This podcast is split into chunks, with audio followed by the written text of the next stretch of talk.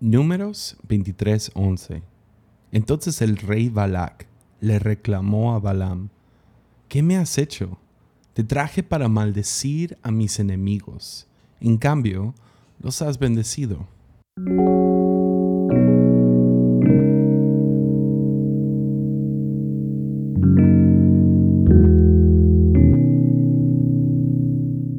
Los judíos estaban entre su liberación de Egipto y su conquista de la tierra prometida. Tuvieron increíbles derrotas sobre las naciones que habían escuchado el rumor que había una nación de esclavos de los cuales ellos se podrían apoderar y tomarlos como esclavos suyos y construir su propio imperio. Pero rápidamente el rumor corrió por la tierra de que Dios estaba con ellos ahora se encuentran por llegar a la orilla de Canaán, la tierra prometida, pero tenían un último grupo, una última nación que tendrían que afrontar. Balak, el rey de los enemigos de Israel, tienes que darle crédito, fue suficiente inteligente como para buscar otra estrategia. Ves, todos nomás habían ido a pelear y habían perdido sin embargo, este rey dice, no puedo ir con fuerza bruta, o sea, tengo que buscar otra manera. Entonces alguien vino y le contó sobre un profeta que había en la tierra y ah, es un profeta pagano, o sea, no es parte de la tradición judía. De hecho, no, no había habido profetas hasta este momento. Entonces van y buscan a este hombre misterioso que tiene la habilidad de bendecir y de maldecir y todos los que él bendice son bendecidos y todos los que él maldice realmente se vuelven maldecidos. Entonces van y tratan de contratar a este hombre. Él se niega las primeras dos, tres veces, pero la última vez le ofrecen una cantidad de dinero que él no puede resistir. Lo podrías decir así. Balaam fue suficiente espiritual para reconocer que sí existía un Dios y que él no debería ir en contra de la voluntad de este Dios. Pero cuando le ofrecieron una cantidad enorme de dinero, no se resistió la oferta. Después de, de todo este negocio y lo que sea, ah, después de un camino muy misterioso donde un burro le termina hablando y o sea, es, muy complicado y misterioso esta historia.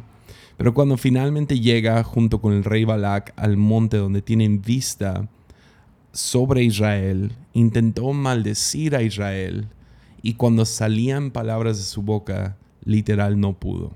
Solo habló palabras de bendición. Esto obviamente iba a irritar y frustrar bastante al rey porque eso no fue el plan acordamos que te iba a pagar este dinero si tú venías y cumplías con esto. Podrías decirlo así, tenías un trabajo, you had one job, ¿no? y entonces el rey Balak está enojado, está a punto de, matarlo, pero lamentablemente Balaam terminó dándole un plan al rey Balak para, para hacer que Israel adorara a otros dioses. Es, este episodio realmente es una advertencia en contra de la elocuencia religiosa. Balaam tiene la reputación de ser un hombre de Dios. De hecho, hasta la fecha sigue siendo confusa la historia. He escuchado predicaciones y enseñanzas de ambos lados, gente que lo llama un pagano, yo estaría en ese campo, otros, gente que admiro, lo ven como un hombre de Dios que se desvió. Pero si lo ves bien, su reputación es, es externa. Hablaba bendiciones, pero su corazón, en su corazón, había pura maldición. Es un hombre vacío, no tiene integridad. Lo que realmente quería este profeta adivino, quién sabe qué es, lo que realmente quería era agradarle a quien le pagara o admirara. Balaam dijo todas las cosas correctas, pero termina haciendo la cosa equivocada.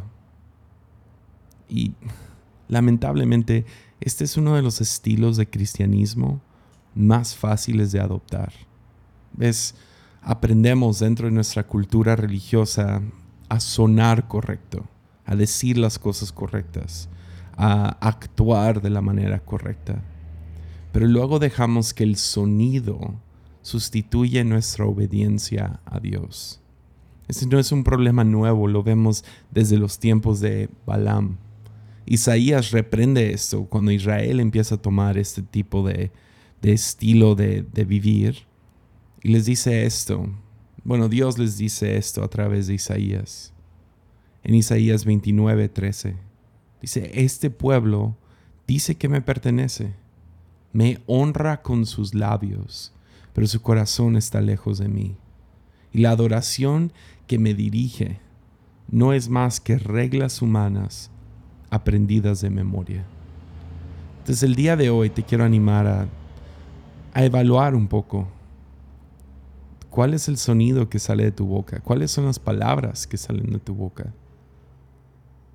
Y a lo mejor no es congruente con el corazón, pero a veces no, no podemos verlo, no lo podemos discernir. Entonces, número uno, eso es una advertencia, porque la vida de Balaam termina muy mal. Y después Dios lo termina rechazando libros y miles de años después. Pero a lo mejor podemos pedirle a Dios, pedirle al Señor que nos revele nuestro corazón, que si es congruente con el espiritualismo, la religiosidad que sale de nuestra boca. Si te gustó este episodio y quieres escuchar más, te invito a suscribirte por medio de Spotify o Apple Podcasts. Y si quieres apoyarme para poder seguir haciendo estos podcasts, puedes hacerlo en patreon.com diagonal Hansen. Puedes apoyar desde un dólar al mes. Cualquier contribución ayuda. Muchas gracias.